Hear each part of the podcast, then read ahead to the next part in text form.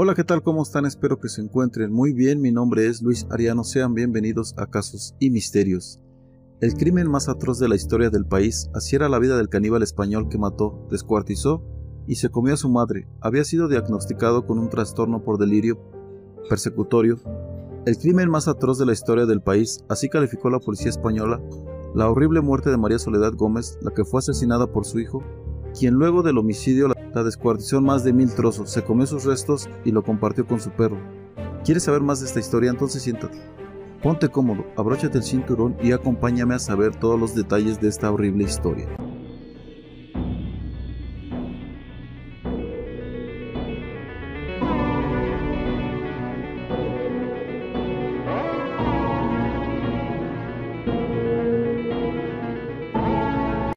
El caso del caníbal español ha impactado a toda la nación y poco a poco se van conociendo detalles de la vida de Alberto Sánchez Gómez.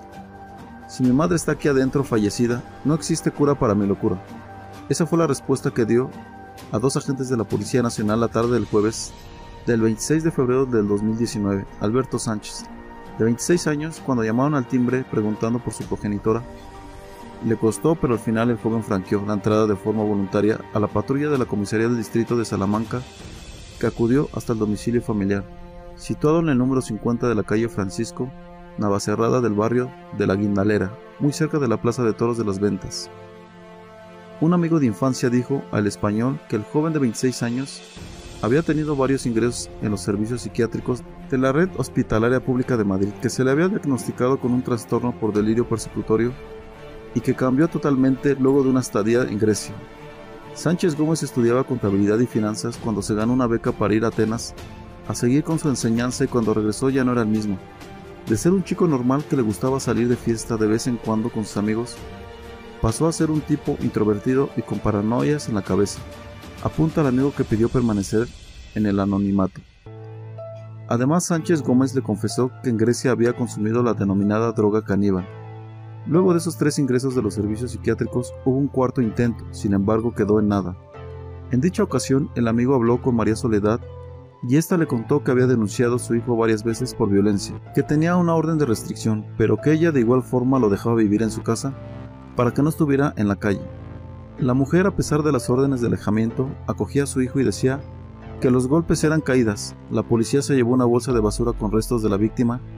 De ese modo se deshizo de parte del cadáver. Por su parte, vecinos del sector dijeron que era habitual verlo compartir con personas en situación de calle y siempre medio borracho. Además indicaron que cuando bebía y se drogaba, se ponía violento. Era bipolar, podía estar normal, y de repente saltaba de una forma que no parecía él. El perro también estaba loco, señaló una de las jóvenes sin techo, con las que se reunía en una plaza cercana del departamento donde cometió el terrible crimen. Hay que señalar que Alberto Sánchez Gómez fue detenido el pasado jueves luego de una denuncia por la desaparición de su madre María Soledad Gómez. Cuando la policía llegó al lugar se encontró con una cena terrible en el departamento que habitaban juntos, ya que el joven había matado y descuartizado a su mamá. Puso los restos en decenas de recipientes y durante un mes había estado comiéndose el cuerpo de su progenitora y también se lo daba a su perro. La cena que encontraron los agentes fue espeluznante. Quienes la contemplaron jamás lo olvidarán. Los restos de María Soledad Gómez de 66 años estaban repartidos por toda la casa e introducidos en recipientes de plástico. La mujer había sido asesinada por su hijo, presuntamente quien después decidió descuartizarla. Los pedazos que hallaron en los toppers eran muy pequeños, tanto que el supuesto parricida debió utilizar una máquina radial o una picadora para ese fin. El perro y yo nos hemos ido comiendo a trocitos a mi madre, manifestó espontáneamente el supuesto criminal. Este mantuvo en todo momento una actitud fría y distante, como si lo que estuviera contando no tuviera relación alguna con él. No se sabe cómo lo asesinó. Alberto, que fue detenido de inmediato como presunto autor de los hechos, se ha negado a declarar ante la policía. Hoy está previsto que pase a disposición judicial. Desde enero no la veían. El terrorífico suceso se descubrió a las tres y media de la tarde del jueves. Fue una amiga de la víctima la que acudió a presentar una denuncia a la comisaría del distrito. A los funcionarios les manifestó su preocupación porque llevaba aproximadamente un mes sin ver a Soledad, ni poder hablar con ella por teléfono. Se temía lo peor porque indicó que el hijo con el que vivía tenía problemas y era un poco raro. Por ello de inmediato se desplazó un coche patrulla hasta la vivienda y descubrió la horripilante tragedia que se ocultaba tras la puerta del piso 1C Los agentes del grupo 5 de homicidios de la brigada de la Policía Judicial se llevaron una bolsa de basura con restos de la víctima, al parecer en el cuarto destinado a los cubos había ido depositando partes del cadáver. El presunto parecido tiene 12 antecedentes. La mayoría por maltratar a su madre precisaron fuentes policiales. En su entorno, conmocionados y afligidos por lo ocurrido, aseguraban que Alberto había tenido varias órdenes de alejamiento de su progenitora. La última reciente se desconoce si estaba en vigor aún, las fuentes informantes no pudieron confirmarlo. Lo cierto es que Soledad, viuda desde muy joven, siempre le acogía en casa. Al fin y al cabo es mi hijo. ¿Qué voy a hacer? explicaba un conocido, consternado y horrorizado por el triste y truculento final de esta mujer. Era muy buena persona, decían.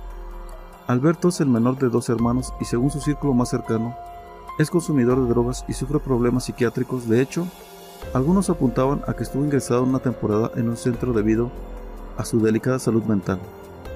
Una viuda muy joven, los cuatro miembros de esta familia se mudaron al barrio de la Guindalera hace más de 20 años y el padre, ebanista de profesión, falleció al poco tiempo.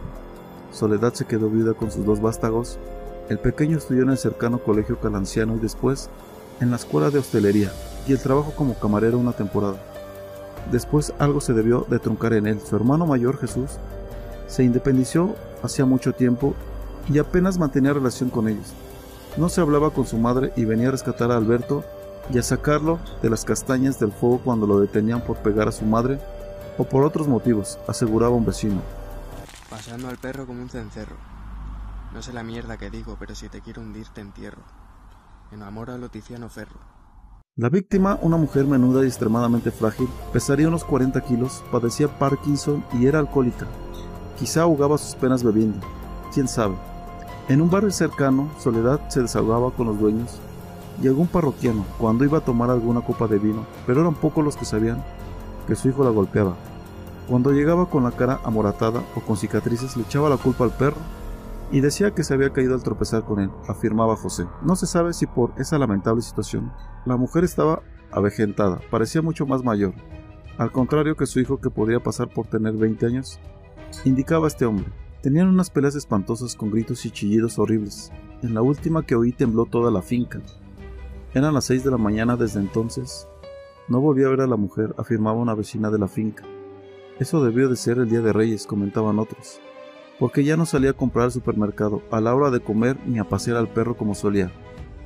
Algún día se matan, exclamaba otra residente del edificio en alusión a las broncas continuas que había en esa casa. Por ello la policía había ido en numerosas ocasiones. Algunos decían que los dos se golpeaban entre sí y que eran conflictivos, y otros que era la mujer la que se defendía de los ataques propinados por su hijo. Ayer por el jueves, después de comer, empecé a ver llegar coches de la policía a la casa Francisco Navacerrada. Hasta nueve conté, pensé, vaya otra vez, el niño que está pegando a su madre, aseveraba José, pero se equivocó de pleno. De noche vio salir a los agentes, estaban descompuestos tras descubrir el terrible asesinato de una mujer madura. Algunos vecinos de la zona, que lo conocían de vista, aseguraron que Sánchez tenía actitudes violentas y que solía consumir alcohol y otras sustancias con jóvenes de la zona. Una moza de un bar de la misma calle del departamento del crimen aseguró que Alberto solía reunirse en parques cercanos con gente, sin techo o personas de la mala vida. Yo lo he visto con indigentes y medio borracho, aseguró la camarera.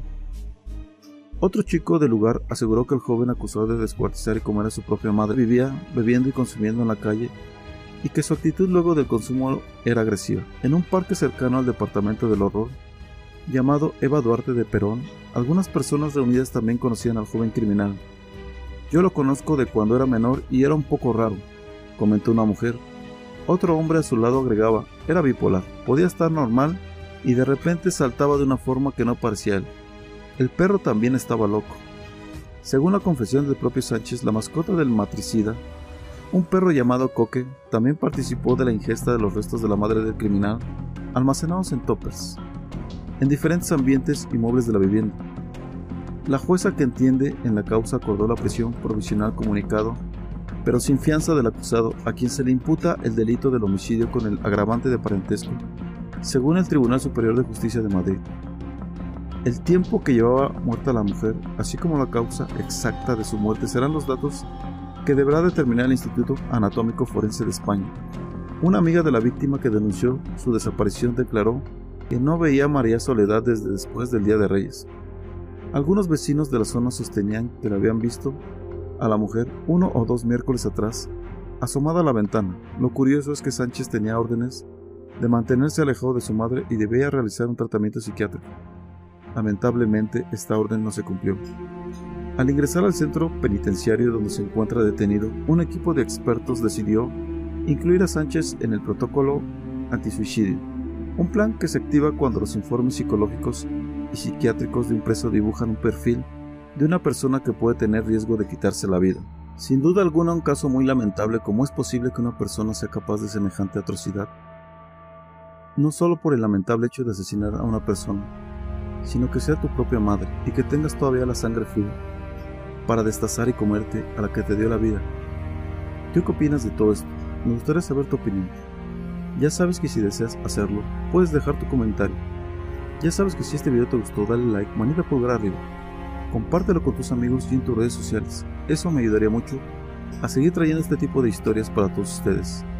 Si no te has suscrito al canal, te invito a que lo hagas activando la campanita de notificaciones para que YouTube te avise cada que subo un video nuevo y no te pierdas ningún caso como este.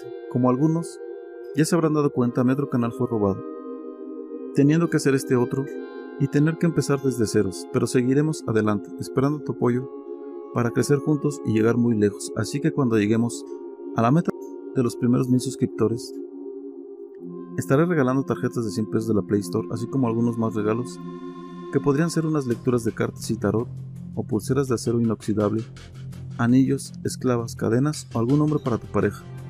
De estas dos páginas que están apareciendo en la pantalla, las cuales podrás ver sus páginas de Facebook en la descripción por si deseas alguna lectura, algún ritual o adquirir un bonito detalle para tu pareja. Te atenderán con gusto, donde además si les mencionan que van de mi parte, les darán un precio todavía mucho más barato, ya que sus precios son muy accesibles, así que ya sabes, comparte los videos y suscríbete para poder llegar muy pronto a la meta y que puedas ser el afortunado de ganar algún bonito regalo. Y bueno, por mi parte ha sido todo, les mando un fuerte abrazo, nos vemos en un próximo video. Esto fue Casos y Misterios.